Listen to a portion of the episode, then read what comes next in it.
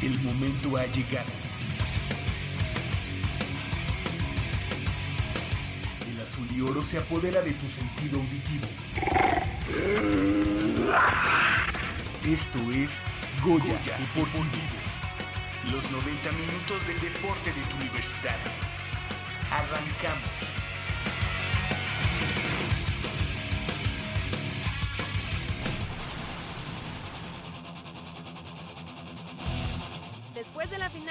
Apertura 2015, Pumas y Tigres se vuelven a ver las caras.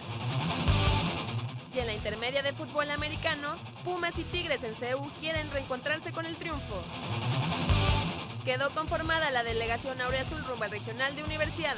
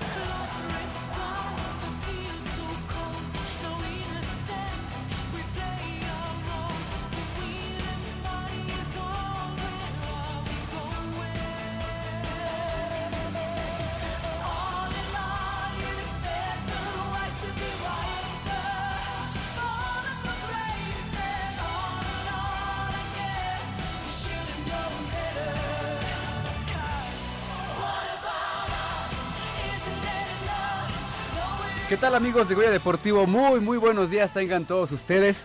Hoy sábado 12 de marzo del año 2016. Yo soy Armando Islas y estoy de este lado de la cabina en una edición más de Goya Deportivo.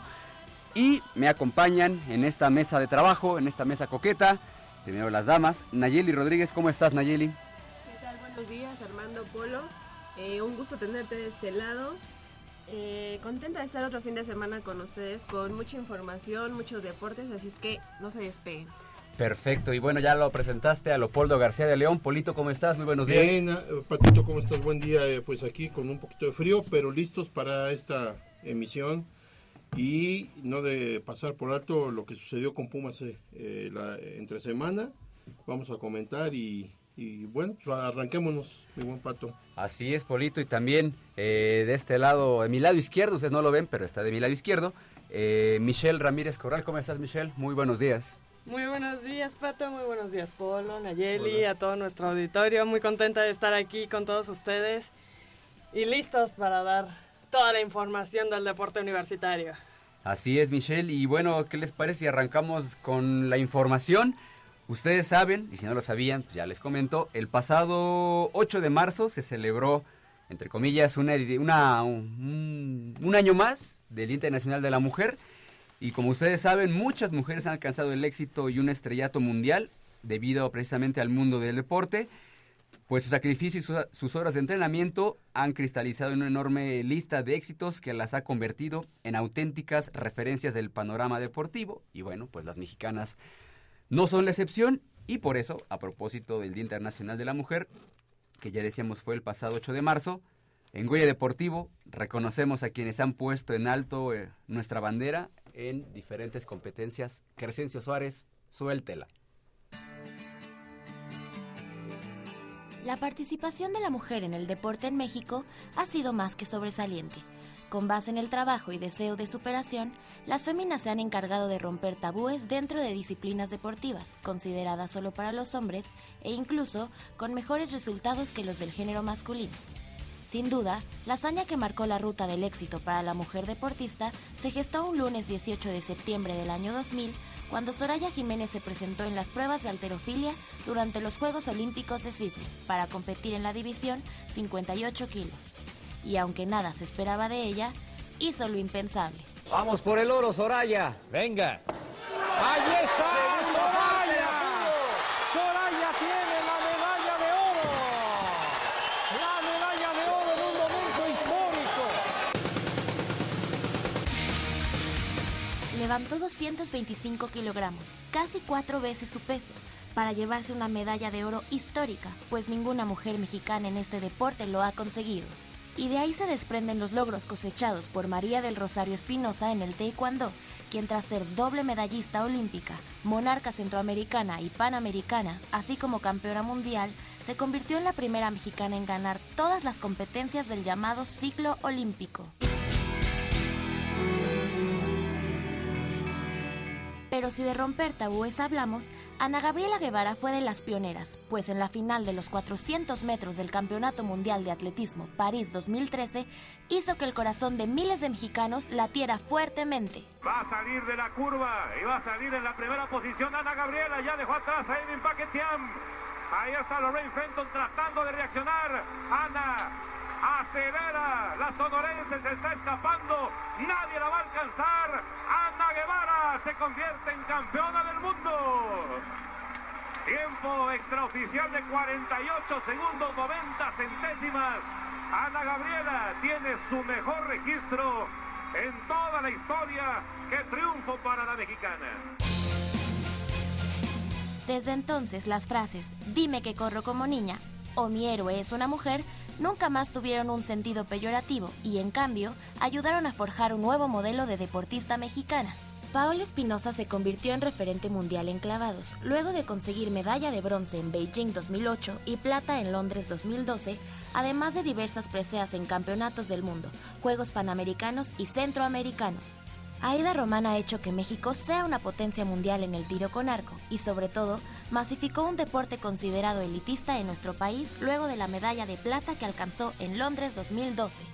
Su dedicación y entrega en esta disciplina fueron las causantes de que fuera nombrada por la Federación Internacional de la Especialidad como la mejor arquera del mundo en el 2014.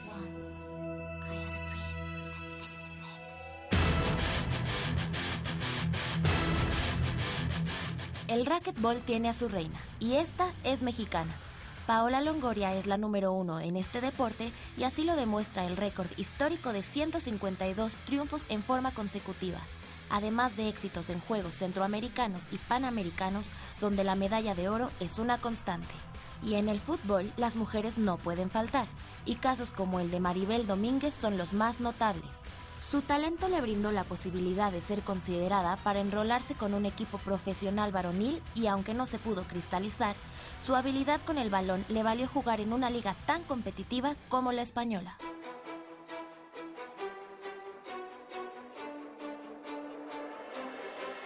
Y detrás de ella aparecieron nombres como los de Charlín Corral, Kenty Robles, Nayeli Rangel y Valeria Miranda.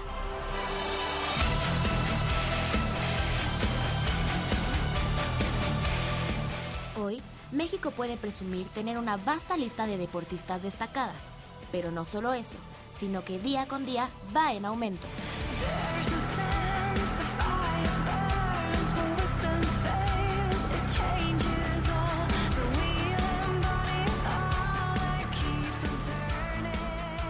Pues agradecemos a la dulce voz de Paulina Vázquez Beristain por la realización de esa nota y bueno, pues no sé ustedes qué, Pues, qué opinen. Yo puedo alargar muchísimo esa lista porque de verdad han sido muchísimas las mujeres pasando por María José Alcalá, pasando por híjole, interminables eh, interminables nombres. Quiero quiero hacer mención específicamente de, de deportistas eh, de la UNAM que han sido destacadas.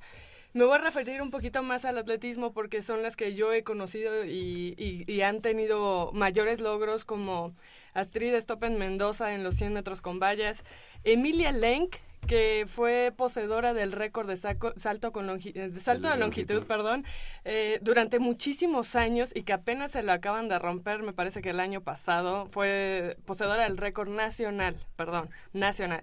Eh, Cristina Fink, que antes que apareciera Romari Rivka, ella tenía el récord mexicano de salto de altura. Alejandra Quintanar eh, de- en los 400 metros con vallas, María Luisa Servín en los 10.000 metros planos, Lorena Álvarez en el heptatlón, Marlene Vargas Olleiro, quien hacía 110 con, 100 perdón, con vallas, Yunuen y Yureni Alejandra y Ramírez en el salto de altura, que les mando un abrazo caluroso y además son mis primas, sí, orgullosamente. Perfecto, Eh, perfecto. Mónica Torres Amarillas en el ta- taekwondo, Enriqueta Basilio, pues fue la primera mujer en encender un en, en, este, En la historia de Juegos Olímpicos. en historias es. de Juegos Olímpicos, Charlotte Bradley, Bradley en los 800 metros planos, Paola Fuentes, salto de altura, eh, Anicia Castro, Anicia hija de, de Caviño. Exactamente, En- exactamente. En, los 400 y 400 metros con vallas, eh, Aida Román, bueno, ya la, la mencionaste, Itzel Horta en tiro con arco, Andrea Po en el judo, este, Brenda Flores en 1500, 5000, 10000, eh, en fin, es una lista interminable de atletas. Y se, te, y se te están olvidando las ciclistas. No, no, no, no, no, digo, perdón, Ajá, eh, dije, me, me voy a hacer referencia al- a- más al atletismo Esta porque es lo que... Belén, ¿cómo se apellida? Con, que Belén Guerrero y, Nancy, Contreras, que afortunadamente todas estas ellas que mencionamos ahorita han, han salido de las filas de la Universidad Nacional y pues qué orgullo para, para, para esta universidad, para esta entidad, que sea así, ¿no? Que, que, ah, que hayan Seamos surgido. como la cantera de... Y que haya referentes. Pues no, no somos como una cantera, porque hoy, hoy en día, bueno, s- eh, sí ha sido, pero hoy en día, afortunadamente o desafortunadamente, como lo quieras ver, eh, han salido deportistas de todos los estados de la República. Ana Gabriela Guevara desde Sonora, bla, bla, bla. O sea, se ha, se ha como que descentralizado eso. Pero es muy padre, es muy bueno que exista la competencia y es muy bueno que que surjan de todos lados y pues yo creo que es algo muy muy sano. Y yo quiero mencionar algo. A partir de 1953, la, la mujer en México eh, es cuando tiene, empieza a tener, eh, digamos que participación política eh, al, al momento de poder votar. Entonces, a partir de esa fecha, bueno, yo, la mujer tiene más participación en las cuestiones sociales y ha ido explorando diversos campos que se re- relacionan con el desarrollo integral de la persona. Que quiero decir, ahorita yo, me refiero al deporte. Entonces, este, pues, eh, digo, hoy en día estamos aquí en la mesa pues hablando de deportes, pero en sí la participación femenil que en un principio en el deporte pues era prácticamente nula con el varón Pierre de Coubertin que no quería que las mujeres participaran en el deporte, que decía que las mujeres solo servíamos para ser espectadoras y todo este rollo. Que de hecho hizo un comentario por ahí que solo servíamos para estar en la casa, en la cocina y nada más. Ajá, no, y como espectadoras, porque en- él decía que nosotras teníamos que estar eh, eh, como, como aplaudiendo los logros varoniles, ¿no? Y de hecho la única participación, eh, por así decirlo, en México, en tiempos muy atrás, en Grecia, solo era cuando coronaban a los campeones y era lo único que podían hacer. Te podría decir que aquí en México son más las mujeres exitosas. Hoy en, día, en deporte deporte. que Sí. el hombre. sí, sí, sí. Eh, eh, y la verdad es que eso es bueno y nos damos cuenta que muchas veces, sin poderme atrever a, a generalizar, la mujer toma más en serio su papel o ha sido más pro- profesional, digamos, eh, entrecomillado, ¿verdad? Profesional me refiero a entregarse al 100% a su, a a su disciplina y por eso de ahí los éxitos, ¿no? Y tenemos casos hasta en el fútbol soccer que muchas veces la selección femenil llegó a dar más nota que en la misma selección varonil sin tener los apoyos, los reflectores y todo este la infraestructura que tienen las selecciones de los varones. Por cierto, ayer calificó la selección de mujeres sub-17 al mundial de, de la misma categoría. Y no nos vayamos tan lejos, Polito. En la Universidad Nacional, en los últimos, me parece que cuatro o cinco años, han sido las mujeres quienes han dado el mayor número de medallas a nuestra universidad que los hombres. Entonces, eh, digo, y en un porcentaje ya bastante notorio. Entonces, pues un abrazo y un reconocimiento a todas Claro. ellas y a todas las que hacemos parte eh, de esto, del deporte. Bueno, y en especial quiero mandar un abrazo muy, muy fuerte a mi madre, que desde hace más de 30 años eh, se ha dedicado, ella fue atleta y se ha dedicado al, al entrenamiento de deportistas y la formación de deportistas de la Universidad Nacional. Perdón, tenía que hacer el comentario. No, bien hecho, bien Eh, hecho. eh, y bueno, hoy en día pues hay muchas mujeres entrenadoras, pero cuando ella inició eh, eran muy nulas, escasas, eran eran escasas. muy contadas, muy muy contadas y también bueno quiero hacer mención un poquito de que pues ella fue la primera mujer que estuvo en el equipo de fútbol americano de la Universidad Nacional eh, participando como coach. Entonces, este, bueno, yo estoy muy orgullosa de mi señora madre. Un abrazo, Irma Corral, un abrazo. Sí, eran, eran muy escasas y también encasilladas en ciertos deportes, ¿no? Que se relacionaban con la feminidad, como la gimnasia, pues normalmente eran maestras, ¿no? Entrenadoras, no entrenadores. Y deportes, la danza artística y, o no sé, cosas así. La mujer está muy encasillada en ciertas actividades. Sí, que decían que eran, eh, o sea, siempre se, como que las calificaban de que ellas nada más deben de eh, practicar deportes que son Para la mujer, ajá. Eh, erróneamente, ¿no? Erróneamente porque la, la mujer es tan capaz y está tan preparada intelectualmente como físicamente como para competir en cualquier disciplina, obvio, donde puedan, digo, ser compatibles. Vemos, eh, por ejemplo, que hay eh, béisbol, pero hay softball, ¿no? Y en el tenis es- puede ser hombre, puede ser mujer, puede ser mujeres. En el fútbol pueden ser hombres, pueden ser, o sea, no hay deportes así como que clavados para, para una mujer, porque tenemos la gimnasia, pues la gimnasia también la, la practican los, los varones, pero realmente aquí en México sí, la mujer ha marcado una pauta muy, muy interesante. Eh, La mujer eh, ha despegado de una forma muy importante y prueba de ello, y no es este en, van- en vano lo que dice Michelle en la UNAM, la mujer eh, ha, ha logrado, ha, ha tenido más logros que los hombres en cuestión de medallas. Y en los Juegos Olímpicos también se ve a la mujer destacar Sí, sí. bastante bien. Y la- Y lamentablemente seguim- eh, seguimos viviendo en, en un mundo hecho para hombres, que creo que últimamente ya se está rompiendo un poco y la mujer se está integrando y más bien el hombre se está relegando un tanto porque pues sí, ¿no? Todo estaba hecho para los hombres, todo e- se hacía para los hombres. Este y pues la verdad, o sea, sí, sí me da gusto que, que eso ya se esté quedando atrás porque las mujeres estamos teniendo más oportunidades y, y más avances, ¿no? Pues es que en sí, de- eh, en sí debió haber sido algo que nunca debió haber existido. este Yo diría que un mucho, ¿no?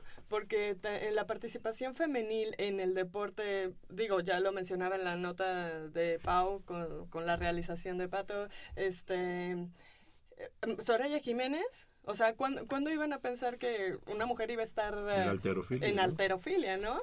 En, en, la, en el atletismo te puedo decir que eh, decían que las mujeres no podían hacer salto triple porque decían que se les iba a caer los ovarios. O sea, Madre pa- mía. sí, sí, eso Pues se decía. todavía a mí mi Entonces- mamá, o sea, yo le dije alguna vez que quería de- eh, jugar fútbol porque se me daba, o sea, yo podía eh, manejar muy bien el balón y me gustaba en la escuela. Y un día le dije, oye mamá, me gustaría entrar a clases. Y me dijo así rotundamente, no. Y yo, ¿por qué no? Pues porque eso no es de niñas. Es O cultural sea, ajá. todo esto. Yo no quiero una hija machorra. Así literal me dijo eso.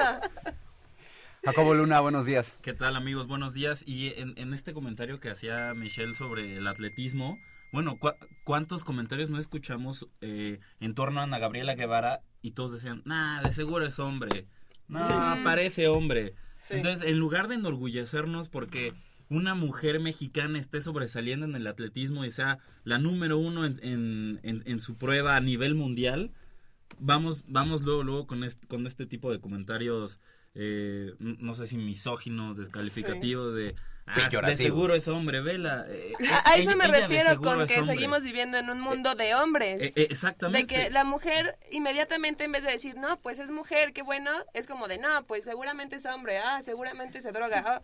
Como que no nos estamos reconociendo a nosotras mismas porque estamos acostumbradas a que los hombres, a todo lo que los, hombres los hombres nos dicen. No, es, es un país donde desgraciadamente se... eh, y no solo hacia las mujeres, entre los hombres siempre descalificamos, ¿no? Ese, eh, eso lo, su- lo sufrió, por ejemplo, Hugo Sánchez, eh, en el que, bueno, aquí todavía en México no falta quien no está de acuerdo o le tira ciertas eh, no sé, palabras de desaliento a lo que hizo o no lo o, o realmente no le reconocen eh, lo que él ha logrado como deportista. Entonces, desafortunadamente lo dijo Mitch, es cultural, mal hecho, o yo nunca he ido con esa idea, la verdad. Eh, jamás, eh, afortunadamente yo no soy de ese tipo de personas que descalifican ni menos a la mujer, porque yo creo que la mujer es un es eh, la verdad es un apoyo que nosotros hemos tenido muchísimo y gracias a, a la mujer nosotros existimos y gracias a la mujer se han logrado tantas cosas. Y, ¿no? y- y otro punto importante que tocaste, Pablo, hace rato fue que la mujer trascendiera en esos deportes en donde se consideran únicamente para hombres, ¿no? Lo, lo vimos primero en el box, como este primer acercamiento de, del deporte de contacto, donde la mujer mm, en- aparentemente no tenía cabida, y ahora, bueno, tenemos incluso a campeonas mundiales aquí en México de boxeo. Lo vemos también con el taekwondo, o sea, un, un deporte De contacto. eh, de contacto De judo. muy violento y bueno, tenemos a María del Rosario Espinosa, medallista olímpica, también en ese sentido. También otro deporte donde la mujer ya empieza a, a formar parte y a tomar participación es el fútbol americano. Aquí en México tal vez no lo vemos eh, tanto o no lo hemos visto, pero por ejemplo en la NFL eh, la temporada anterior ya estuvo la primera mujer entrenadora. Entrenadora. Fue, fue Jen Selter, aunque tuvo un papel de, de entrenadora interina. Pero eh, ya- ya- estu- ya- estuvo, Ya- ya- exacto, ya estuvo en la pretemporada del hubo una- equipo. Una, juez, un Exacto, de, los Arizona Cardinals. Fue entrenadora de linebackers. O sea, es decir, no fue entrenadora de del pateador, o, o- o- Ahora- sino, sino cuestiones muy técnicas del fútbol americano. Y, y, y ella es la encargada de, oye, tú, mijito, tú superestrella que ganas 10 millones de dólares, lo estás haciendo mal, así no es. Entonces ya estamos en, e, en ese mundo. Y también lo, bien, lo ¿no? que dices, la, la mujer eh, árbitro de la NFL, Sí. Sarah Thomas, que ella sí es árbitro ya eh, bien reconocida por la liga y trabaja. Certificada y cer- todo. exactamente. Bueno, y en el fútbol americano tenemos desde hace muchísimos años una joyita escondida que fue Aida Román. Aida Román jugó para los Delfines de la Prepa 7 Así y de ahí dio el salto al tiro con arco. Entonces, realmente hay que dignificar. Yo creo que la gente debería de, y más eh, las viejas generaciones deberían de dignificar todavía más lo que la mujer ha logrado durante el paso de la historia del deporte, porque mis respetos, ¿eh? yo he visto atletas eh, tremendas y, y- y no es la excepción las mexicanas. ¿eh? Ah, Hay un factor importante también ah, que, que ah, nos golpeó un poco culturalmente, que es la estética de la mujer. No están acostumbrados, eh, bueno, no estamos acostumbrados a lo mejor a ver a la mujer musculosa. Sí, y, y se requiere, atléticos. se requiere para, para poder llegar a esos niveles y poder estar compitiendo en lo más alto y llegar a lo Pues al acuérdense podio. de Florence Griffith Joyner. Claro. De verdad, que de veras tenía un físico impresionante y no por algo fue la campeona. que ¿Cuál fue su prueba? ¿Fue 400 metros? ¿Fue la misma que Ana No, Gabriela? eh, eh, no, ella hacía heptatlón también. Ah, sí. Bueno, pues Entonces, pues sí, eh, es, es como la mujer, bueno, yo digo que sí, hoy en día ya se ha cambiado mucho el rol y mucho el, el pensamiento de, de la sociedad. Bueno, nos ha, ha costado bastante trabajo, pero sí creo que hoy en día la mujer está jugando un rol bastante importante en la sociedad. Digo, tiene un poco más de medio siglo que, que nosotros tu- empezamos a tener participación activa políticamente y hoy en día pues ya todo ha dado un giro bastante fuerte, entonces pues un abrazo para todas las mujeres, esto es en reconocimiento de ellas y nosotras. Bueno, y en relación a lo que decía Mitch de la estética, pues sí, últimamente a mí me había causado un shock ver los partidos de tenis y ver a las tenistas mujeres con pancita. Como que no era algo a lo que estuviera acostumbrada, como que normalmente era pues la delgada, alta, no sé, y muchas pues eran modelos y así, y últimamente sí era, o sea, se les notaba mucho. Y yo me preguntaba, ¿pero por qué? Y, alguna vez alguien me dijo, no, pues es que la alimentación está cambiando. Este también, pues las, eh, no sé si esto entra en técnica, pero, o sea, a esos niveles ya, ya requieren de más calorías, de más proteína, de más cosas. Y eso les ayuda a la resistencia, porque pues antes se lastimaban muchísimo y últimamente se ha reducido un poco. Entonces, sí, no estamos acostumbrados a eso. Y otra cosa, me voy a salir un poquitito del tema del deporte, pero el otro día estaba viendo una entrevista que le estaban haciendo a Jennifer Lawrence y ella estaba diciendo que estaba muy indignada de que en Hollywood todavía a las mujeres les pagaban una tercera parte de lo que le pagan al hombre. Y ella ahorita es la, la actriz mejor pagada de Hollywood y que, o sea, lo que le pagaban no se re- relacionaba con, al- con, con ningún hombre. Entonces, o sea, eso sí es un poco indignante, y, pero creo que ya, este, estamos dando un paso más y que espero que en un tiempo cercano eso ya se, se mejore y nos igualemos, ¿no? Que no creo, haya... creo que eso también está en nosotras, en cada una de, de nosotras, en lo que hacemos, dejamos de hacer, en lo que pedimos y necesitamos y exigimos.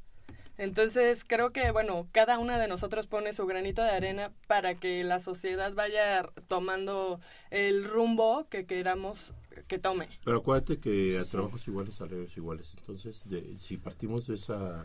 Sí, de ese porque, pues, punto, es exactamente lo mismo que- merecen, eh, digamos, ganar un salario digno y olvídate del género. ¿eh? Sí. Yo creo que lo que se debe de, de- de gratificar es La eh, capacidad. la capacidad y lo que tú eh, creas, proyectas y sobre todo lo que trabajas eh, indistintamente hacia la profesión. Oye, y como buen ejercicio que se acercan los Juegos Olímpicos de Río del 2016, no estaría mal hacer este conteo de cuántas medallas de oro gan- eh, fueron ganadas por mujeres ¿Y cuántas y, por y hombres? cuántas por hombres. No por el hecho de hacer esta competencia ya incluso irrelevante y aburrida de siempre de los hombres contra las mujeres, sino para de verdad eh, darnos una idea de- del papel que ha tomado la mujer en el deporte. Sería buen ejercicio comparar cuántas medallas de oro ganan los hombres y cuántas las mujeres. En Juegos Olímpicos para México también han sido más las mujeres. Sí. Eh, Sí, últimamente, claro. las que han, eh, bueno, eh, estoy hablando que de una década para acá, las que han traído más medallas para nuestro país. En, en otros países eh, sí la, la Es balanza se- claro. es distinta, ¿no? Pero en nuestro país sí han sido más las mujeres que los hombres. Por supuesto. Pues a todas ustedes, muchas felicidades. Michelle, tú que no te quiste nombrar, también eres deportista. Muchas felicidades. La señorita Úrsula también. Paulina, que tampoco está con nosotros este día, anda de gira artística, pero también un abrazote y pues Nayeli también, muchas, muchas felicidades. 8 con 27 de la mañana, vamos a una pequeña pausa, estamos de vuelta.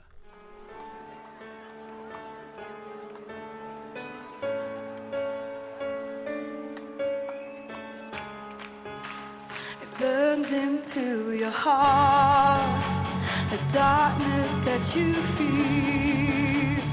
You were never free, and you never realize how love is a word you've never heard.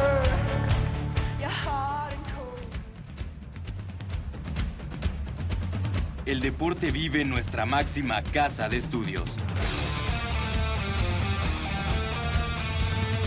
Más de 40 disciplinas diferentes, cientos de deportistas, una sola voz. Goya Deportivo. Cada sábado el felino se apodera del cuadrante. 90 minutos del deporte de tu universidad. Escúchanos todos los sábados de 8 a 9.30 de la mañana por el 860 de AM. Goya Deportivo. La voz del deporte universitario.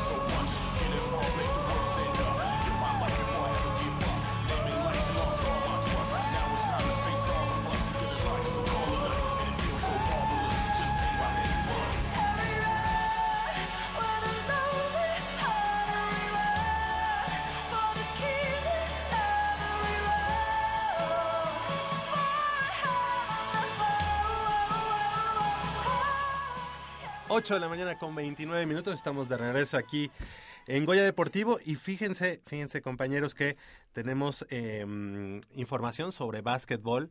El día de ayer también jugaron, ¿verdad? Ya este rumbo a la Universidad Nacional, rumbo, a- rumbo al regional. rumbo al regional. Se están preparando para, bueno, eh, fue un partido de la liga, de la AVE, De la AVE. Eh, de, que es la Asociación de Básquetbol Estudiantil. Eh, desafortunadamente, eh, fue, fue un partido de clásico, un Ampoli, de donde desafortunadamente los nuestros tuvieron que caer, pero no sin dar una pelea bastante dura porque el resultado del partido fue 67-65 a favor del Politécnico. Pero yo creo que tenía años que el Politécnico no le ganaba a la universidad en básquetbol. Eh, Sí, Años. sí, sí. De hecho, el año pasado fue al revés. Fueron los, ah, este Ah. partido siempre se pone muy, muy emocionante en, en la duela del frontón cerrado de Ciudad Universitaria. Y sí, efectivamente, nuestros queridísimos Pumas les tocó perder. De hablar. Y bueno, ¿en qué partido, no? Contra, contra los burros blancos. Sí, sí, sí. Y, y generalmente este, este partido siempre eh, tiene un toque especial ahí en, en el frontón cerrado y, y va mucha gente a verlo. El Claro. año pasado, yo desafortunadamente no pude asistir el día de ayer a este partido, pero sí eh, se pone, asiste muchísima gente y el ambiente de verdad que se vive en la tribuna muy, muy bonito y en la duela, bueno, ¿qué Sí. te puedo decir, no? Exactamente. 55 36 89 89 y por cierto, muy buenos días a todos y además vamos a, platicar del, del 8 al 19 de abril, la UNAM va a ser sede eh, principal del regional de Universidad Nacional para el sector número 7 del Consejo Nacional del Deporte de la Educación, el CONDE, eh, la cual comprende a las instituciones de educación superior, precisamente de la Ciudad de México, el Estado de Morelos, el Estado de Guerrero y el Estado de México. La delegación deportiva Aurea Azul, que competirá en este certamen, está conformada por tros- 320 integrantes entre atletas y entrenadores. Poco a poco ya tomando, tomando forma la delegación que va a asistir, en este caso, a la Universidad de Guadalajara. Así es, Javier. A partir de, eh, bueno, iniciará el calendario de competencias a partir del 8 de abril con la gimnasia aeróbica, que esta tendrá lugar en la unidad Zacatenco del Instituto Politécnico Nacional, la alterofilia, que será en la Uni- Universidad Autónoma del Estado de México. Así es, el Karate Do que se va a llevar a cabo el 8 y 9 de abril en las villas Tlalpan, allá en la CONADE, que están allá por el, en el sur de la ciudad. Así es. Eh, del 8 al 10 tendremos béisbol, obviamente en el Diamante de Ciudad Universitaria, ajedrez en el Centro de Educación Continua de Estudios, Estudios Superiores del Deporte y en el Hotel Sede aún, que está por confirmarse.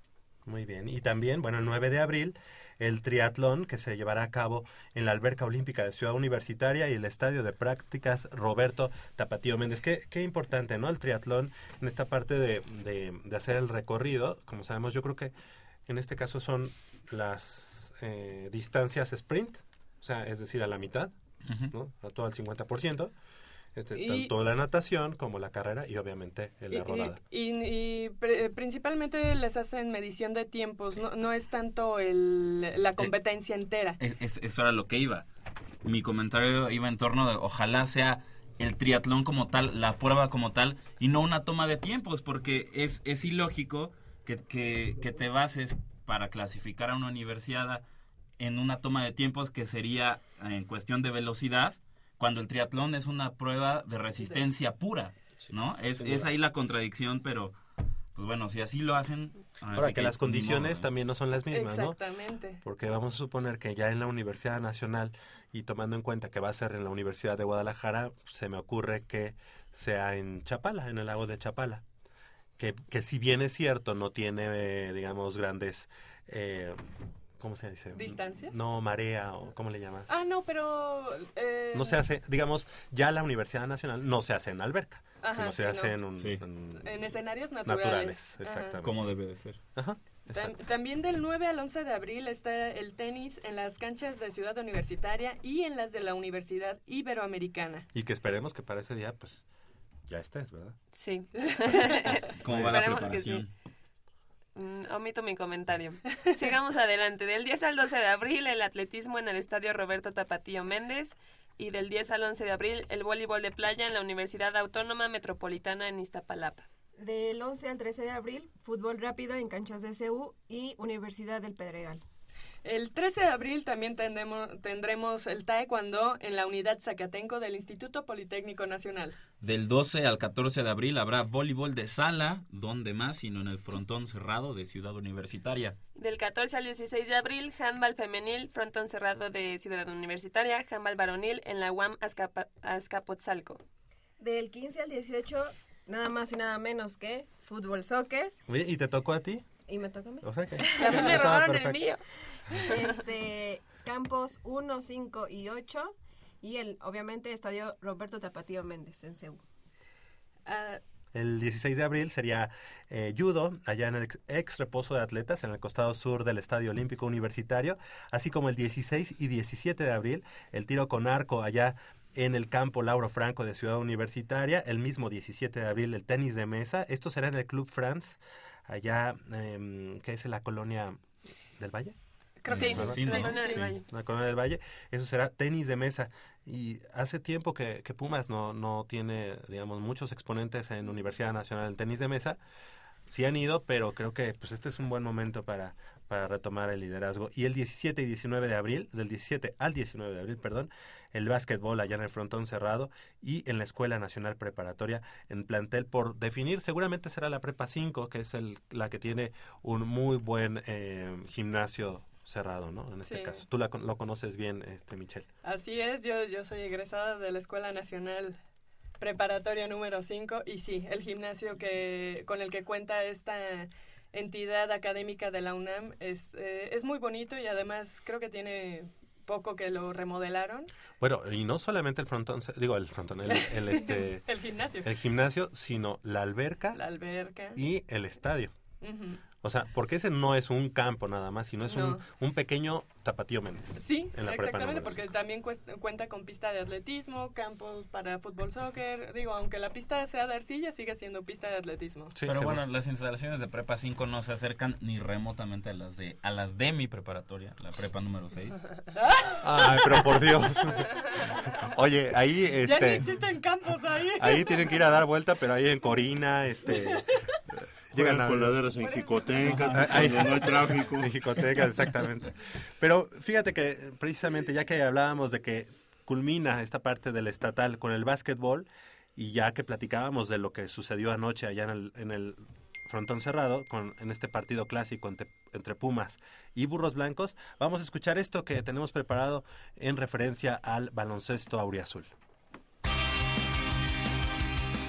El equipo representativo de básquetbol de la UNAM se encuentra en la recta final de la Liga de la Asociación de Básquetbol Estudiantil, torneo que agrupa las distintas asociaciones del deporte a nivel universitario. Actualmente, los Pumas están en la segunda división del certamen y desde que comenzaron su participación hace dos años se han quedado en cuartos de final dentro de la fase nacional. No obstante, Daniel Gómez León, entrenador del equipo, señaló que la experiencia adquirida ha sido muy satisfactoria. para subir a primera división, a división 1, eh, tienes que quedar en los primeros dos, ¿no? Eh, de, de la división 2, van dos años que nos quedamos en cuartos de final, ah, eh, no, no, hemos, no, no pudimos a- avanzar. Desgraciadamente este año nos, nos costó un poquito más de trabajo, sobre todo este segundo semestre se nos, se nos complicó un poquito más y no hemos tenido los resultados que queríamos. Tendrían que darse muchas cosas, pasar ahí, pero ya está muy complicado. La, la verdad es que para nosotros ya está muy complicado clasificar este año al Nacional de AVE. Es, este año, fíjate, afortunadamente el, el- el- el torneo de AVE eh, no lo usamos para foguearnos, pero te da fogueo, porque juegas todo el año. ¿no? Durante el semestre pasado que, que Conde no se juega, pues estás jugando un buen nivel. Y este semestre sigues jugando. Entonces, tienes, tienes un buen ritmo de juego que no tendríamos con ninguna liga de, de fogueo de las que usamos para foguearnos. Es por ello que el conjunto auriazul enfoca sus energías en la Universidad Nacional y por lo pronto ya dio un paso hacia el objetivo al superar la fase estatal como primer lugar de su grupo.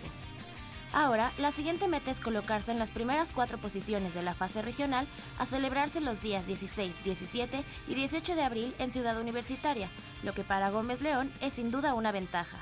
Entonces el equipo va creciendo, ¿no? El equipo va creciendo, es, es un equipo novato en alguno de sus jugadores con mucha disposición, pero no, no, no deja de ser eh, un equipo novato, ¿no? un equipo de, de chicos que, que están despegando. Entonces, afortunadamente, vamos a estar en casa. Te, te en segundo lugar y te pueden mandar a jugar contra uno más fuerte del otro grupo. Entonces, se juega muy diferente. Pero al estar en casa, yo espero que los chavos hagan más motivados, les ayude a enfrentar más fuerte este torneo regional y tenemos confianza en, en salir a hacer un buen partido. A pesar de las dificultades que han encontrado por ser en su mayoría novatos, César Flores, capitán del equipo universitario, no tiene duda de que estarán en Guadalajara 2016. Pues yo veo, bueno, siendo el más veterano del equipo, veo mucha actitud y entusiasmo de los jugadores. Aparte de todos están muy jóvenes, entonces tenemos mucha energía. Siento que es lo que nos, nos ayuda en los partidos. Pero más que nada tenemos ganas de ganar. Pumas Baloncesto tiene fe en que no solo clasificarán a la universidad, sino también volverán de tierras tapatías con una medalla. Pero antes de pensar en el regional, intentará quedar lo mejor clasificados posible en la Liga AVE y cerrar su participación con un triunfo ante Linces Lomas Verdes el próximo miércoles. Para Goya Deportivo, Paulina Vázquez Beristain.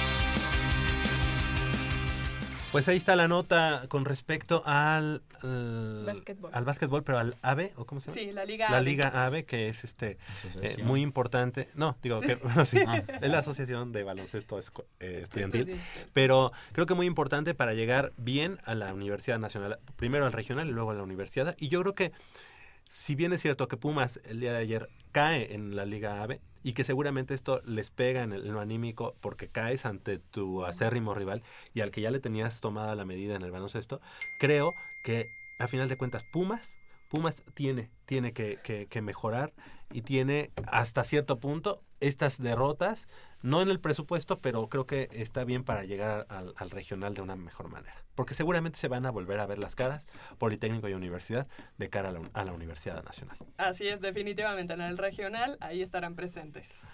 Son las 8 de la mañana con 42 minutos. Vamos a hacer una breve pausa y regresamos con la información del fútbol americano de la Universidad Nacional.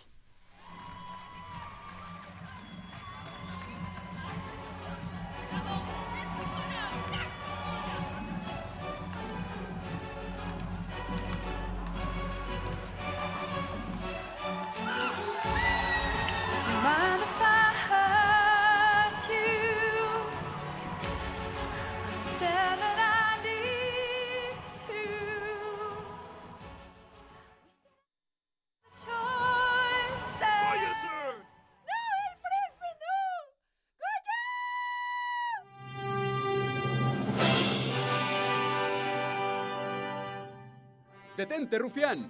¡Suelta el frisbee de la señorita! ¡Oh no! ¡Es Super Goya! ¡Toma esto! ¡Y esto! ¡Y esto! ¡Ya, ya! ¡No me pegue más, por favor! ¡Cállate! Ahorita mismo te llevo a la DGDU. Óigame, no. ¿Y si mejor escuchamos Goya Deportivo? Ah, bueno, así cambia la cosa.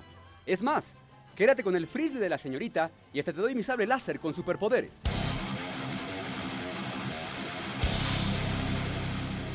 Nunca antes Goya Deportivo fue tan interesante. Escúchanos todos los sábados de 8 a 9.30 de la mañana en el 860 de AM y entérate de lo que sucede en el deporte de tu universidad.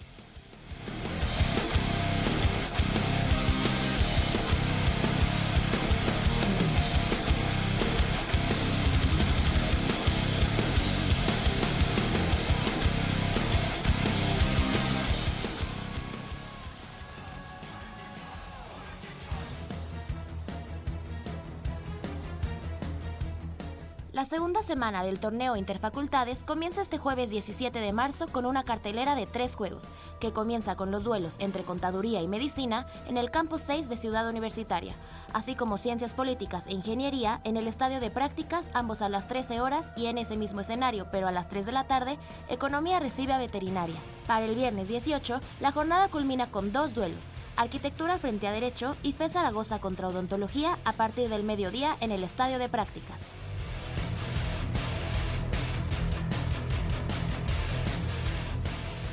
Dentro del Tocho Bandera también habrá actividad dentro del torneo Interfacultades 2016, cuya primera jornada comienza este 16 de marzo con seis juegos en el campo 3 de Ciudad Universitaria.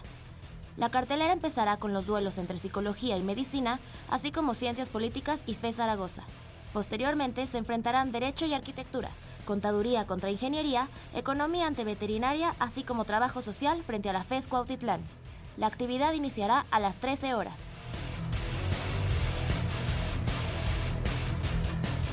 Los días 19 y 20 de marzo se llevará a cabo el estatal de atletismo rumbo a la Olimpiada Nacional 2016 a partir de las 9 de la mañana.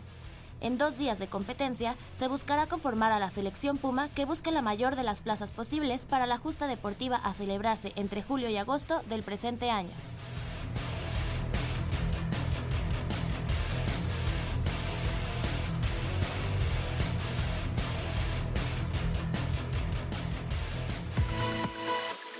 Cuando en Goya Deportivo se ponen curiosos, los expertos contestan.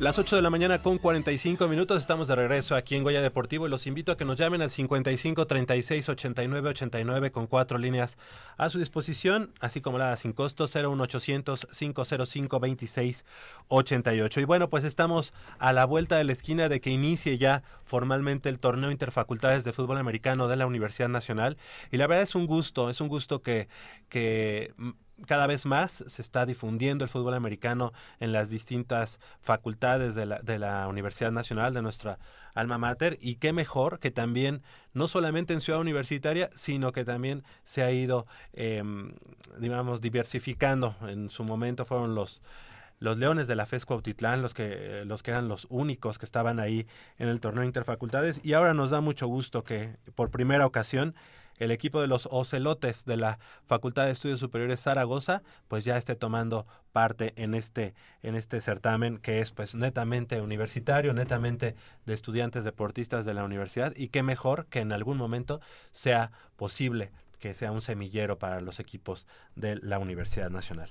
Esta mañana me da mucho gusto y bueno, nos da mucho gusto que, estén con nosotros aquí en Goya Deportivo el head coach de los Ocelotes de la FES Zaragoza, Juan Antonio González. ¿Cómo estás? Muy buenos días. Muy buenos días, estamos bien. Qué bueno, y además de ser head coach del equipo de los Ocelotes es jugador, linebacker de cuarto año del equipo de los Pumas Zacatlán, así que pues doble, doble, hoy, hoy va a ser doble entrevista, vamos a estar ahí dobleteando. Y también le damos la bienvenida al coordinador ofensivo que por su parte es Juan Antonio González Morán, que a la vez pues es también papá de, de, de Toño. Muy buenos días, ¿cómo Buenos estás? Bien. Bien, muy bien. Coordinador ofensivo del, del equipo de los Ocelotes. Y bueno, pues eh, también dos jugadores, y empezamos por las mujeres también. Rocío Angélica Espinosa Rodríguez, safety del- y capitán del equipo femenil de eh, los Ocelotes. ¿Cómo estás? Bien, gracias. Gracias por estar con nosotros esta mañana aquí en Goya Deportivo. Gracias. ¿Qué estudias? Eh, psicología. Psicología allá en la FES Sí. Zaragoza. Ahí tienen, me parece, dos campus, dos campus. Sí, eh, yo estoy en campo 1 y pues de donde hacemos nuestras actividades deportivas en campus 2. Ah, ok. Entonces, y ese me parece que no está así como que te atraviesa, sino que tienes que subir, no me parece. Un Pumabús y pues ya te transporta al, Ajá. al otro campus que son como 10 minutos aproximadamente. Correcto, muy bien, bienvenida. Y también está con nosotros el capitán del equipo varonil, Cristian Velasco Aguirre, a la defensiva del conjunto y jugador número uno. ¿Cómo estás, eh, Cristian? Buenos Eh, días. Muy bien, gracias, buenos días. ¿Tú eh, de qué juegas? Ah, soy ya la defensiva. A la defe- bueno, ya lo había dicho. Más bien, ¿de qué, de qué estudias? Más bien.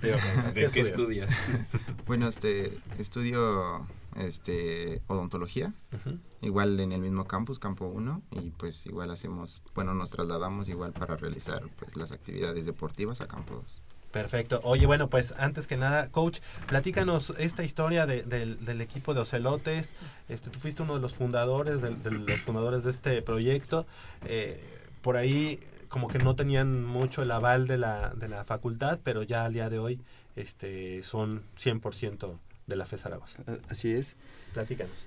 Pues sí, mira, yo inicié la, así que mi historia en la facultad cuando entré a estudiar. Yo estudio biología ahí. Ah, eres estudiante de ahí. de- Yo estudio ahí en la facultad, yo estudio biología. Yo cuando entré jugaba en la categoría intermedia de Puma CU, entonces pues yo iba a la escuela, tomaba las clases y me iba de inmediato a entrenar. Con el paso del tiempo varios compañeros de ahí de la facultad se me fueron acercando, me fueron comentando que tenían la, la idea de tener equipo de fútbol americano en la facultad. había habido varios intentos, pero ninguno se había culminado. ¿Por qué? Porque había muchos, muchas ideas, pero no había nada en conjunto, nada establecido, ¿no? Entonces, pues, a mí me gustó la idea. Entonces, este, junto con otros compañeros de ahí de la misma carrera, empecé a hablar con el director de actividades deportivas, con la secretaria de asuntos escolares, estuve citas con el director de la facultad, estuvimos proponiendo muchas cosas, porque muchas veces tenía la idea de imponer una, un equipo, ¿no? Imponer algo.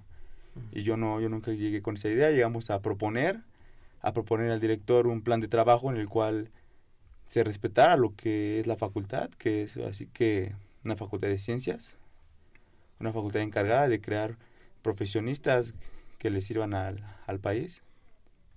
Entonces, pues se fue realizando el trabajo poco a poco. Fue picar piedra, ¿no? Mucho tiempo. Sí, sí, la verdad sí. Más que nada porque muchas veces se tiene un poco de temor al fútbol americano universitario por los estereotipos que se generan, ¿no? Estereotipos de que son solo atletas, dejan, el- dejan la escuela, son, son personas que no le dan importancia a otras actividades. Entonces lo único que nos pide el director es que pues sea un, un complemento, ¿no? Sea algo, algo que realmente genere una formación integral, más no una distracción. Pues eh, la verdad es que eh, un, un trabajo que se ha hecho, este, como decíamos, de picar piedra y la verdad es que hoy están viendo los frutos. Eh, me da mucho gusto en esta ocasión ver que además ya sus, jerseys portan eh, los dos logotipos, ¿no? El logotipo de la FES Zaragoza del 40 aniversario porque tanto la FES Zaragoza como la FES Aragón están cumpliendo años en este, en este 2016, pero además eh, el logotipo de la Universidad Nacional, lo que los hace ya oficialmente representantes de, de la institución. Y, y en este tema de los jerseys, coach, ¿cómo fue la elección del mote y los colores para el equipo? ¿Se consultó a, a- a la comunidad estudiantil? Ocelotes siempre han sido. Siempre ¿no? han sido. La FES Zaragoza siempre. Mira, eh, a principios de la... Antes eran bisontes. Antes, al principios de la, así que de la fundación de la facultad, eran bisontes, tenían los colores oro y negro, pero... Estamos hablando de 1970, 79, 80, ¿no? Sí. 76. 76 fue cuando se creó la facultad. En el 79-80 hubo dos temporadas en que participaron en la categoría intermedia Ujú. del entonces así que torneo universitario con los colores oro y negro. Después a mediados de la década de, década de los 90 cuando se empezaron a así que a construir los edificios de actividades deportivas, que se empezó a construir la pista de atletismo de la facultad, del campo, pues vino como una renovación y entonces se- se utilizó el mote de ocelotes. El Ujú. mote de ocelotes es el representativo de todos los las disciplinas deportivas de la facultad. Entonces, pues nosotros utilizamos ese, mo- ese mote. Cabe destacar que a inicios del programa no utilizábamos este el logotipo de la facultad, del ocelotito. Ya con la con el aval del director ya podemos utilizar así que el, El logo. el logo. Perfecto. Sí, y de hecho, ese equipo de los bisontes fue semillero de los- del equipo de los huracanes de la, de la ENEP Aragón en aquel momento. En paz descansen los huracanes y que yo tuve el honor de, de- estar en ese último equipo de, de- la ENEP Aragón y que es una lástima que tanto Iztacala como Aragón pues al día de hoy no cuenten con un equipo. Eh, Cristian, Cristian Velasco, ¿cómo, ¿cómo has vivido esta parte de, ser em, una generación que pone los cimientos para un equipo como los, los Ocelotes? Pues bueno, este, pues me siento ahora sí que pues muy orgulloso de esto que hemos logrado porque pues no ha sido fácil. Ahora sí que hemos tenido que igual buscar, buscar, buscar maneras de, de pues de encontrar, o sea, eso que nos gusta, el deporte, pues el fútbol americano, es ahora sí que es nuestra pasión, un, estilo de vida ya se ha vuelto para para mí y yo creo que también para cada uno de mis compañeros. Igual no no dejando de lado, pues este que nos hace mucho hincapié el director, lo académico. Ahora sí que esto es como un, un suplemento a la escuela, no es este en realidad algo que... Es la que- prioridad, pero es un complemento, Es un complemento. Yo te quería preguntar, eh, les quería preguntar, eh, ¿qué tan fácil o qué tan difícil ha sido reclutar a, a más jugadores? Eh, ¿Cómo es su reclutamiento? Eh, eh, es, eh, ¿Les ha costado trabajo que la gente se acerque a... Coach Juan Antonio González. Eh, realmente no. Realmente no. Se hace la invitación por redes sociales, por la página de la facultad. eh, y acuden todos los muchachos. Al- algunos que estuvieron en el proceso de hace un año eh, invitaron a otros muchachos y se fueron uniendo. Algunos ya, ya dejaron de ir, pero hoy tenemos, eh, a principio de año, teníamos 70 jugadores en roster. Ahorita tenemos 55. Los demás no pudieron, ¿por qué? Por cuestiones académicas. Oye, pero, pero el coach no me dejará mentir. Una, clos- una cosa es el reclutamiento y otra que los jugadores, o que los muchachos sepan jugar, ¿no? O que Claro. sepan los fundamentos básicos del Así fútbol es, americano. Porque en- estos casos, pues tienes que, que trabajar con lo que tienes. Y, y, y son muchos muchachos que tienen esa espinita clavada de quiero probar el americano, pero pues nunca han jugado y creo que eso, es- eso es a lo que se enfrentan, ¿no? Es como el principal reto, ¿no? Hoy en día tenemos de los 55 jugadores registrados para el Interfacultades, para el torneo Interfacultades, tenemos 30 jugadores que nunca habían jugado fútbol americano. Estamos viendo fundamentos, bueno, desde que empiezan a caminar hasta que empiezan a correr. Todas las bases, ¿verdad? El fundamento del fútbol americano que por lo regular en la juvenil es cuando ya, este, digamos, explota esa situación. Estamos hablando de que esta es, puede ser una intermedia, intermedia libre.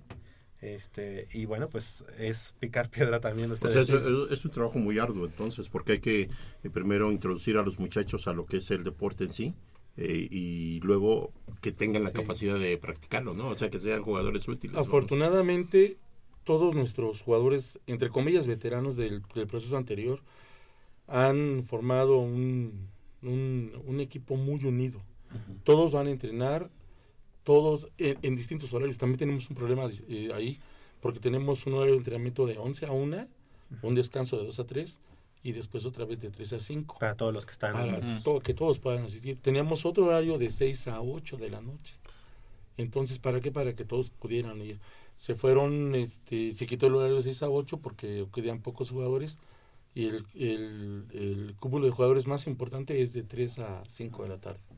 Oye, Tenemos y- una asistencia de, de 17 a 25 jugadores en ese entrenamiento. Rocío, Rocío Angélica Espinosa, eh, digo, para también eh, platicar, de, del, ¿est- ¿juegas en flag? Sí, Flag, y bueno, la verdad es que también han sido buenos resultados, ¿no? Los de las chicas. sí, bueno, la... mm, También se- también fue un proceso anterior y, y este, actual. Pues sí, porque bueno, de las que estábamos en el primer proceso, eh, pues la mayoría se fue, ¿no? Entonces de las que eh, iniciamos ahí en la escuela, pues quedamos escasamente, se puede decir, cuatro a lo mucho. Entonces ahorita actualmente somos 25 niñas, de las cuales, imagínense, cinco o seis tienen como una noción de lo que es, porque pues, sus hermanos jugaban o, así. Y pues sí es trabajar igual que como con los de americano desde abajo, ¿no? Desde cómo ponerte tan siquiera las flags, cómo quitarlas, cómo plantarte, cómo pararte, cómo correr, Claro. cómo a las corebacks, cómo lanzar. O sea, es un trabajo, desgraciadamente ahorita el coach, él no pudo venir el de las niñas, pero ¿Quién sí, es Cristian Cristian López. Cristian López, Le es mandamos un saludo. también de ahí de odontología. Este se, sí les ha costado bastante trabajo, pero han puesto demasiado empeño en nosotras, la verdad. Lo que nos han enseñado desde cómo cubrir zona. Hemos los scrimmage que hemos tenido solamente contra personas que llevan años jugando, o sea, solamente ha sido de- por diferencia de un punto.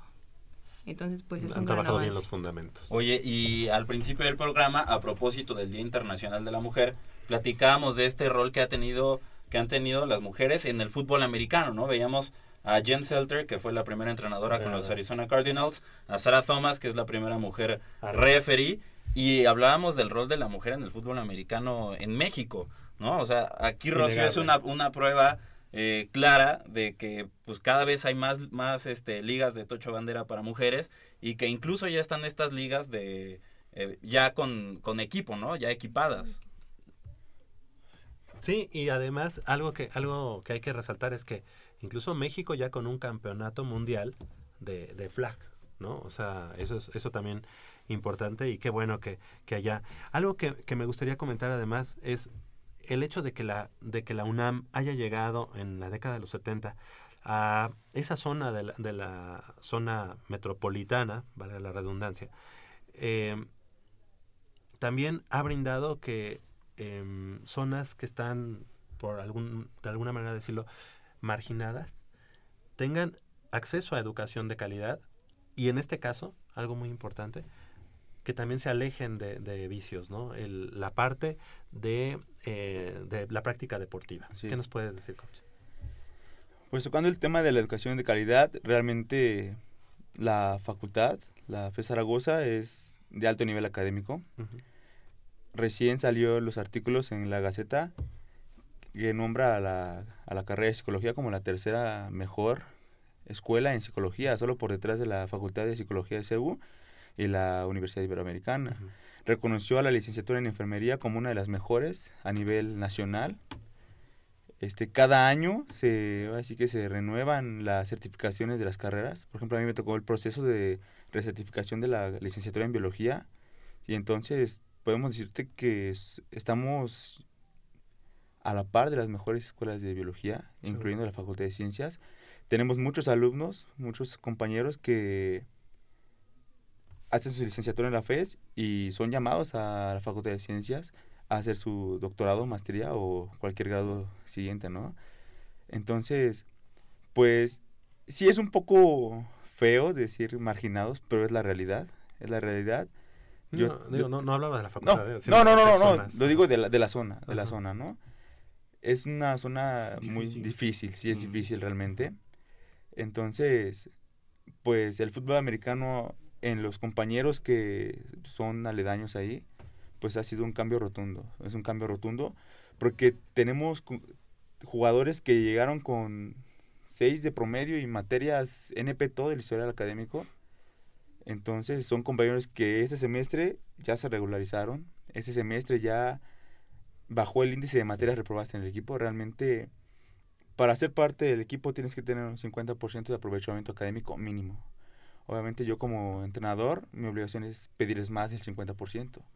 Y el compromiso no, así que el compromiso no es mío, el compromiso es de los chavos. Porque yo puedo estar ahí como coach y yo puedo sacar mis dummies, mis vallas y mis balones, pero si no hay jugadores, no hay equipo. Fíjate que a mí me, me, me agradó mucho que desde el principio de la conversación hayan tocado el punto de no descuidar la cuestión académica. Sí, Yo que sabemos que nuestra universidad, por encima de cualquier cosa, es eh, lo primordial, ¿no? La, la, la educación.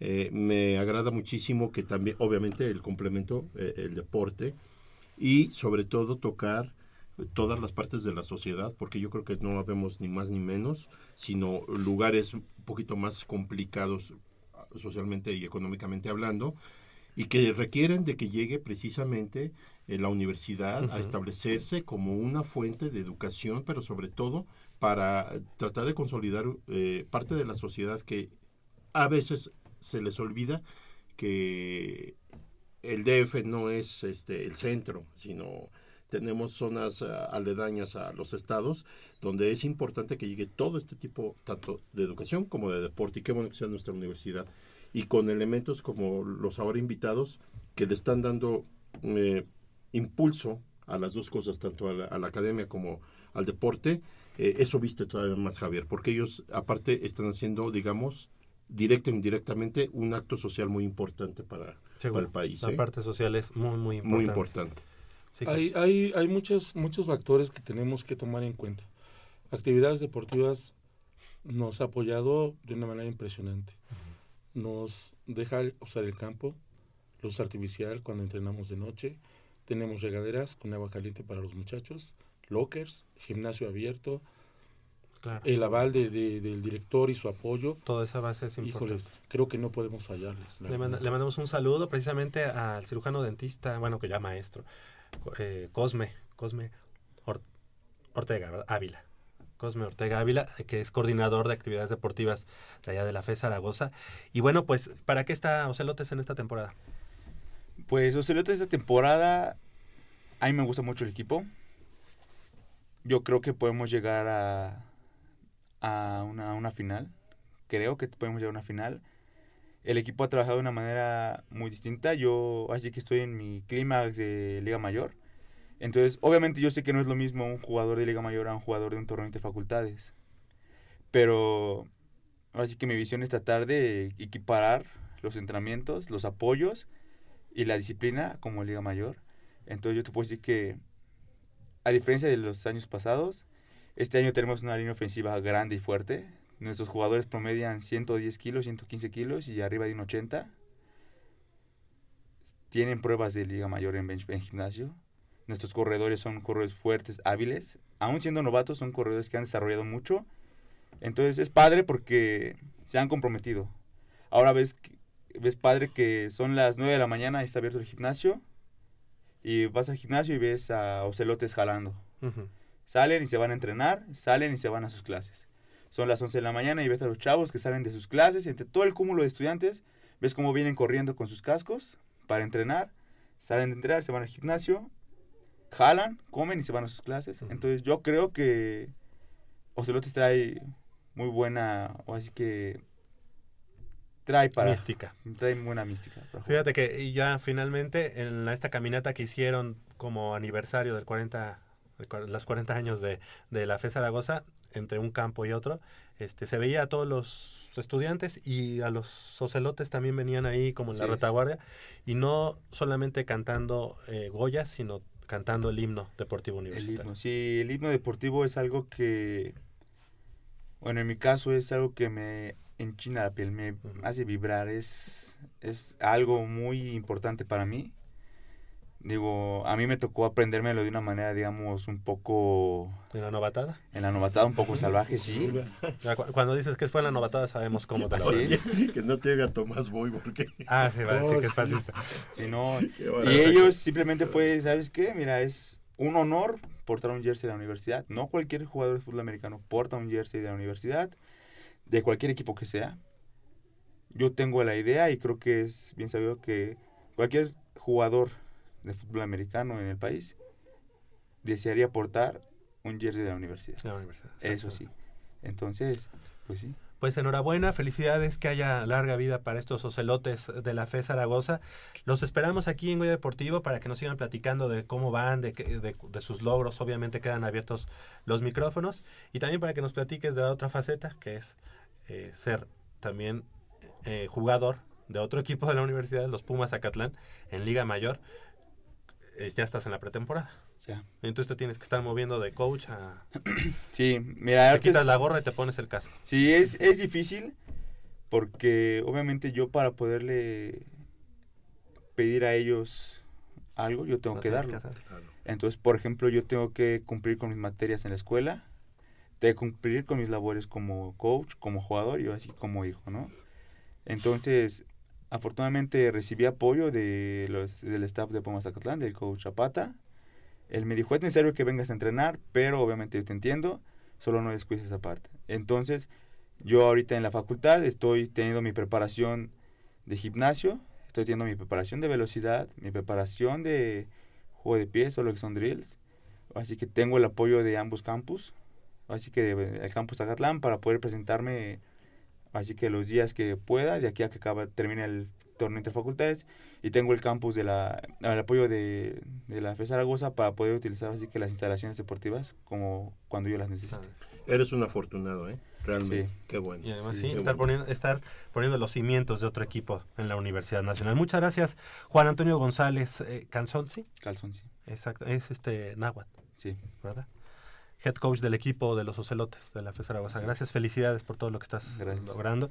Al, al coach también, coordinador ofensivo Juan Antonio González Morán. Muchas gracias. No, gracias a ustedes por el espacio. Gracias. Cristian, Bel- no, Rocío Angélica Espinosa Rodríguez, muchas gracias por haber estado esta mañana con nosotros. Gracias a ustedes. De la carrera de ¿me dijiste? Psicología. Psicología. ¿Qué, seme- qué semestre? Sexto. Sexto semestre. Que también haya éxito en, la, en lo, lo académico, obviamente, que es importante. Cristian Velasco Aguirre, a la defensiva, capitán del equipo de, de Interfacultades de Ocelotes y estudiante de, de Odontología. odontología. ¿De qué año? es? Segundo año. Segundo año. Felicidades. Pues ahí lo encargamos, ¿no? Que ya no duela tanto. Sí, ya no. Una, una no cierto. Felicidades y los esperamos aquí pronto. Muchas gracias. Muchas gracias. Cuando juegan, Jugamos el... Está programado para el viernes 18 de marzo a las 3 de la tarde con la Facultad de Odontología. Ahí en CEU. Ahí en CEU. Muy bien. 9 de la mañana con 9 minutos. Hacemos una breve, breve pausa y regresamos con más aquí en Goya Deportivo.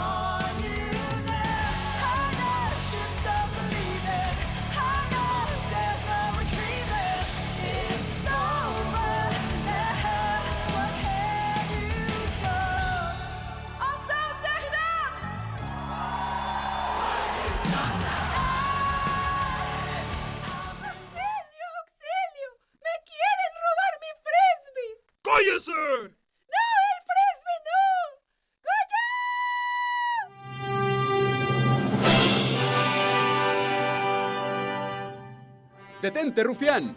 ¡Suelta el frisbee de la señorita! ¡Oh no! ¡Es Super Goya! ¡Toma esto! ¡Y esto! ¡Y esto! ¡Ya, ya! ¡No me pegue más, por favor! ¡Cállate! Ahorita mismo te llevo a la DGDU. Óigame, no. ¿Y si mejor escuchamos Goya Deportivo? Ah, bueno, así cambia la cosa. Es más, quédate con el frisbee de la señorita y hasta te doy mi sable láser con superpoderes.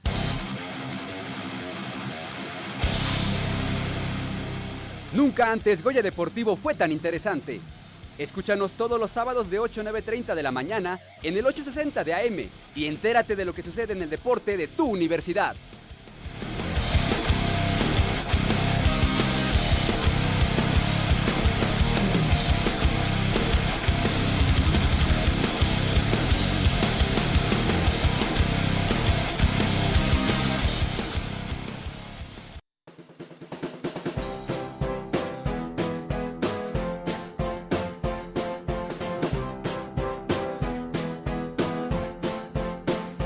Todos nos pasa, pero nadie cuenta, las novelas del deporte.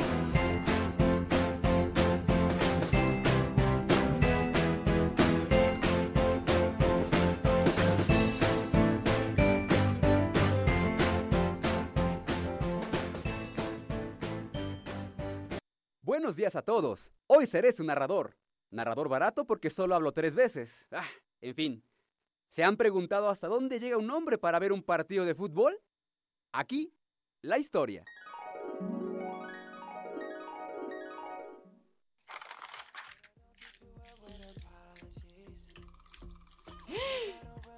El partido de Pumas. Solo por cable, pero yo no tengo cable. A menos que... Mi suegra. Amor. ¿Qué pasó, Juan? Oye, estaba pensando que hace mucho que no vamos a visitar a tu mamá. Eso no puede ser así, amor.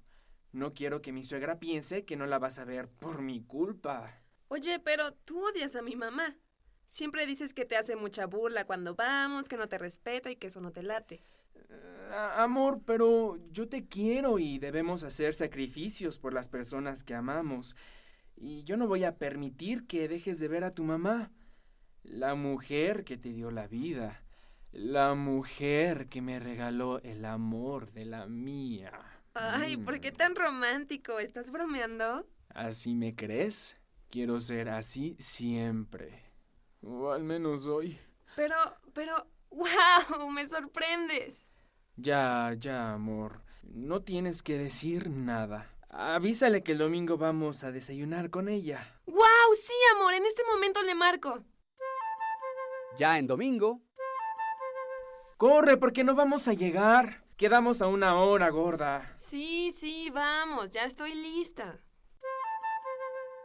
45 minutos después, Hola, mi amor. Qué bueno que vinieron. Y mira, ¿trajiste a tu mascota? Ya vamos a empezar. Ay, ya, no te quejes. Tú querías venir, pásale, ándale. ¿Y qué me cuentan? ¿Ya dejaste de ser un bueno para nada, Juan? Porque a mi hijita nadie la merece. Sí, querida suegrita. Soy el partido perfecto para Lucía. Soy como una escuadra de pumas. Perfecta. Hablando de eso, ¿saben a qué hora juegan? De la emoción de la visita hasta se me olvidó que jugaban. Sí, claro. Voy a prender la tele, ¿eh? ¿Puedo, suegrita? Ah, gracias. Creo que ni lo van a pasar. Bueno, era solo por cable. Ah, pues usted tiene cable. Mire qué coincidencia que estemos aquí. El mal tiempo a lo largo del día. Universitaria es expectante. Es la gran final del fútbol mexicano. Oye, hijita, te dije que no la hicieras de Power Ranger. ¿Cómo que de Ranger, mamá? Sí, andas con puro monstruo. la gente de CU, ¿ven? Les dije que eran tres veces.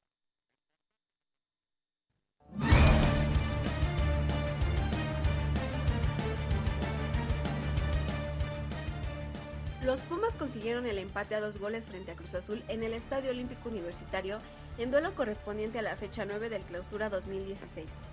A solo dos minutos del inicio del encuentro, Ismael Sosa se encargó de abrir el marcador. Sin embargo, Matías Buoso y Víctor Vázquez al minuto 11 y 23 respectivamente le dieron vuelta al marcador.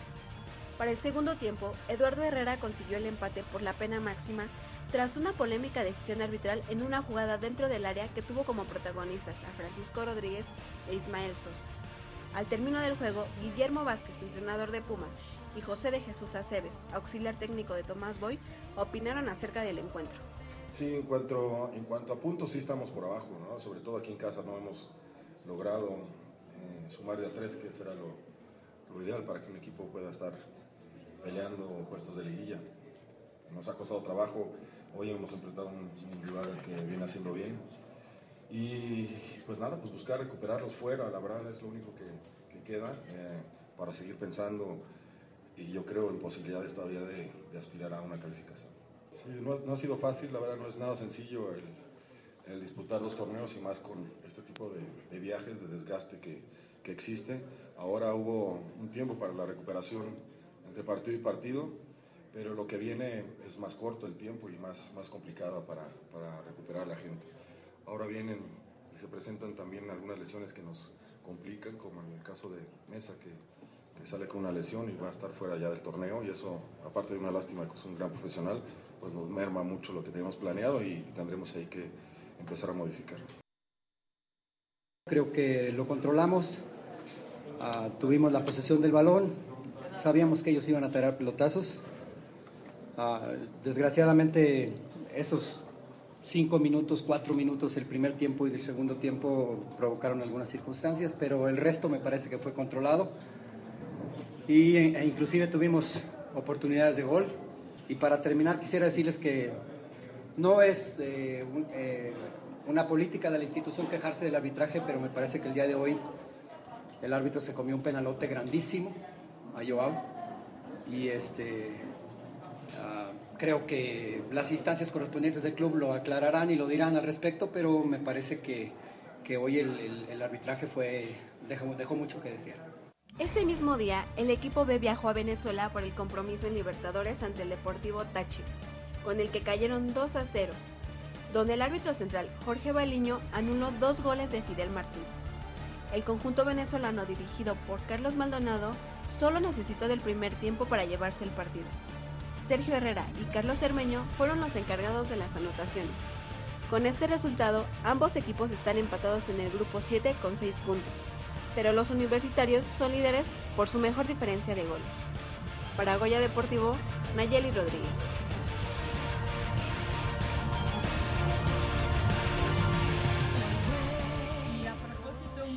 Rapidísimo, retomando el tema del Día Internacional de la Mujer, nos escribió el profesor Javier Vázquez de Lucha de la UNAM y nos dice felicidades por el programa. En la, en, en la lucha de la UNAM, los últimos 10 años, los mejores resultados los han obtenido estudiantes deportistas femeniles. Nos manda muchos saludos a todos y nada más quiero recordar un par de, bueno, a Jocelyn Ramírez que ha estado en la lucha femenil y a Alejandra Popoca que ha dado unos buenísimos resultados a la Universidad Nacional. Perfecto, claro que sí. Tenemos tres pares de boletos para el partido de Pumas contra Táchira. Que nos llamen, todos los que nos llamen tienen derecho a participar. Y aquí la mano santa de alguien sacará a los tres ganadores. 55, 36, 89, 89. Partido del próximo jueves. Jueves. Pumas Jueves recibiendo 17. a Táchira. A las 9 de la noche. A las 9 de la noche. Tres pares de boletos. Exactamente. Y ya entrando en el tema de los Pumas, fíjate que yo el, el, el- el domingo anterior en, en el Estadio Olímpico Universitario... Permíteme. 9, hoy a las 7 de la noche en el campo número 2, Manuel Neri. Pumas eh, Oro enfrentando a los auténticos Tigres en intermedia. Y hoy a las 2 de la tarde en Acatlán, Pumas Acatlán, enfrentando al conjunto de los correcaminos de la Universidad Autónoma de Tamaulipas. El tercer partido de Pumas Oro en esta temporada de intermedia, una derrota, una victoria y ahora van contra Tigres, una prueba complicada. Que también y- viene de perder. Que también viene Sí. de perder y los Pumas los con, e- con ese apremio de, de recuperarse y, y re- retomar la confianza después de, de la derrota contra Linces, esa dramática derrota contra Linces, que si bien fue, fue por eh, errores de, de la defensiva, la, la- la ofensiva pues ya le quedó muy poco tiempo para, para tratar de Todos los que de llamen de aquí a las 9.25 de la mañana tienen derecho a participar en esta tómbola para llevarse su par de boletos para el partido del próximo jueves. Pumas recibiendo al Táchira. Ahora sí, la semana anterior eh, el discurso en el campamento de Pumas fue vamos a pelear por los dos ah, vamos a pelear por los dos torneos, vamos a pelear por Liga MX y por Copa Libertadores. El domingo anterior en el partido contra Cruz Azul, estando en el estadio, me doy cuenta de la alineación, anuncia Rodrigo de Buen la alineación eh, para el partido y me da mucho gusto ver esa alineación y decir, oye, estos tipos no están cayendo en el discurso barato de que vamos a pelear por los dos torneos y al final siempre terminan desechando uno u otro. Y me, y me dio mucho gusto ve- ver que contra Cruz Azul jugara eh, este once de lujo, ¿no? Mis ilusiones se destrozaron dos días después cuando vi la convocatoria de Memo Vázquez para enfrentar a Táchira en Venezuela. Además, Memo eh, una, una convocatoria sin jugadores eh, Estelares. estelares dejó, que- dejó a todos Pero sus que te da la titulares. oportunidad el, el hecho de estar como líder de tu grupo. Te daba, Pues, exacto, te daba la oportunidad bien. de estar líder del grupo. no sé. Era, era ya esta, esta visita, después enfrentabas, tenías dos partidos de Copa Libertadores en casa y después volvías a viajar. O sea, había, había, había eh, oportunidad de poder jugar con, si no con este once de lujo, sí llevar mejo- eh, jugadores mm, más afianzados en, en- en este, en este once titular. No todos, pero sí algunos. Y además Memo Vázquez tuvo esta, e- esta idea de llamó jugadores y de repente así de último minuto, ah, ¿sabes qué, Alejandro Castro? Vente para acá.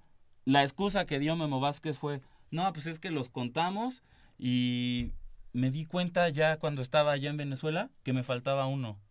O sea, discúlpenme, pero yo no me trago ese cuento. Que no se dio cuenta que no llamó a un jugador. Para mí, Memo Vázquez tuvo eh, este remordimiento y, y le dio vueltas a la idea de decir, ¿sabes Mejor- qué? mejor un traje un plantel muy pobre, con este plantel no me va a alcanzar y necesito a alguien que me ayude en defensa. Y entonces fue, ¿sabes? Bomberazo Alejandro Castro, vente para acá. Y Alejandro Castro tomó el vuelo de última hora, 18 horas de vuelo. Llegó a Táchira en la noche cuando los Pumas estaban reconociendo la cancha de, del Polideportivo. Y al otro día, titular Alejandro Castro en la defensa central. Yo no me traigo ese cuento de que Memo Vázquez se le olvidó. Por favor, es Memo Vázquez, es el entrenador. Y si a él se le pasa, tiene mucha gente a su lado, empezando por Antonio Sancho para decirle, oye Memo, fíjate, te, te está faltando un jugador en tu convocatoria. Yo no me trago ese cuento. Yo no me trago ese cuento. Mira, este, independientemente del, del cuadro que llevó Memo, Memo Vázquez a, la- a Venezuela, yo, yo puedo manejar dos situaciones. Una, eh, ya la dijo Jacobo, eh, a él se le hace muy pobre el plantel que llevó este Memo. Fíjate, yo sí lo veo, obviamente, si lo comparas con el que se quedó, sí queda de ver. Pero yo creo que sí había jugadores para poder eh, hacer un mejor papel. Que, valga esta, este paréntesis, yo no veo que se haya hecho un mal partido, sino que ciertas circunstancias del juego se dieron para que Pumas no sacara el empate. El arbitraje fue tendencioso, Pumas tuvo muy poca capacidad de llegada, muy poca creatividad al frente, pero realmente el equipo no lo vi, no te puedo decir que lo vi de maravilla o que a mí me convenció, pero no lo vi tan, tan, tan, digamos, tan a dispar con el, con el local. Este, lo que yo puedo entender es lo siguiente, probablemente, no estoy especulando, es, es algo que a mí se me ocurre, no es que yo lo sepa, ni mucho menos. Todavía tenemos dos visitas al Estadio Olímpico Universitario por parte de, de dos equipos, que en este caso que son Táchira eh, y Olimpia. Olimpia y Táchira. Yo estoy seguro que aquí estos equipos, estos dos equipos aquí van a perder, o sea, vamos a ganar nosotros. Entonces, el haber sacado una derrota eh, en Venezuela, probablemente no es lo ideal, porque nadie va con la idea de perder, sino siempre vas con la idea de sacar los tres puntos y como mínimo sacar un Pero empate de probablemente visita. está, está Oye, presupuestada pero regresa, de regresa. Memo Vázquez de Venezuela y dice, estaba presupuestada. Oye, Después- oye, oye. espérate, es que no, no puede decir eso. Pero No, después o sea, de la está bien que esté que presupuestada, pero ya porque está presupuestada se presta para llevar un plantel C, porque ni siquiera era el B. 55 36 89 89 para que entren a la tómbola para el partido del, del jueves para sus boletos. Ya está terminando, así que apúrese. Entonces, eh, eh, a lo que voy es, no es justificar a Memo Vázquez. Yo sí, desde un principio dije, aquí se va a ver la mano del entrenador. Aquí vamos a ver qué capacidad tiene Memo Vázquez para darle, este, ir eh, rotando, rotando a sus jugadores y presentando alineaciones competitivas. Eh, competitivas, digamos, del 80% para arriba. Eh, hay jugadores que han tenido mucha inactividad, que, fue- que fueron los que viajaron a. Venezuela, como el caso de David. Agosi, Quintana, Cabrera, este Dante. Obviamente estos jugadores, a pesar de que tienen experiencia, eh, no han jugado continuamente. Tenemos el caso de Fidel Martínez, que desgraciadamente está teniendo una baja de juego importante porque ni con este equipo lució. Eh, Fidel se me, se me antojaba que era un referente como para ser peligrosa la, la delantera de Pumas, no se vio así. Y entonces, bueno, estamos pagando de alguna manera y en cierta forma el no haber podido probablemente combinar un equipo eh, un poquito más fuerte. Pero, nada más quiero hacer una anotación. Juego contra Cruz Azul fue un, juego muy difícil, muy desgastante, y yo creo que hubiera sido a lo mejor, pienso yo, contraproducente llevar eh, casi casi a medio plantel del que jugó contra Cruz Azul. A ver, hubiera sido muy arriesgado por la cuestión física y no tanto cansancio, sino para evitar lesiones.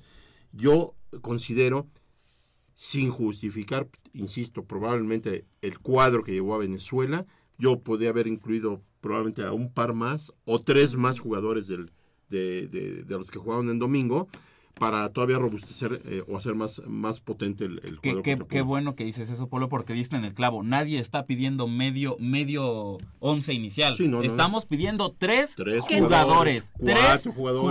jugadores. Déjalo en tres. Déjalo en tres. Uno en la defensa y uno con una dos en la defensa y uno en la media. Punto. Porque sabes que en, en delantera no tienes refuerzos. Porque, pues, ¿qué, qué mejora tienes si cambias a Lalo Herrera por Dante López? Ninguna. La delantera está totalmente perdida. Entonces, con dos en la defensa y uno en la media, San se acabó. Na- nadie está pidiendo cinco o seis Ahora, jugadores. desgraciadamente, perdón, desgraciadamente se nos viene la lesión de, de Pancho Mesa, o sea, en el eh, eh, eh, es Francisco, ¿no? Sí, es que a los, a los, Ah, francis- a los franciscos en Colombia El Pacho. se- Ajá. no se les dice panchos, se les dice pacho. Ok, este, eh, su- eh, surge la lesión, le viene la lesión en el momento menos, menos indicado, en el momento menos oportuno, porque no solo lo tuvimos fuera de este partido, sino lo tenemos fuera el resto de la temporada, y quién sabe si inicia la siguiente. Pues, no, y, quién sabe si vuelva a jugar con, con los Pumas. Que en teoría no sé por qué tomó Guillermo Vázquez de última hora, porque en conferencia, eh, después del partido de Cruz Azul, dijo, voy a dividir este equipo titular. Este, obviamente no iban a viajar todos, iban a viajar algunos. Y de la nada sacan su, o sea, su plantel de cantera, por así decirlo, porque la mayoría de ellos fueron cantera, cuando él había dicho, perdón, que este, por lo menos la mitad del equipo titular iba a viajar a Venezuela.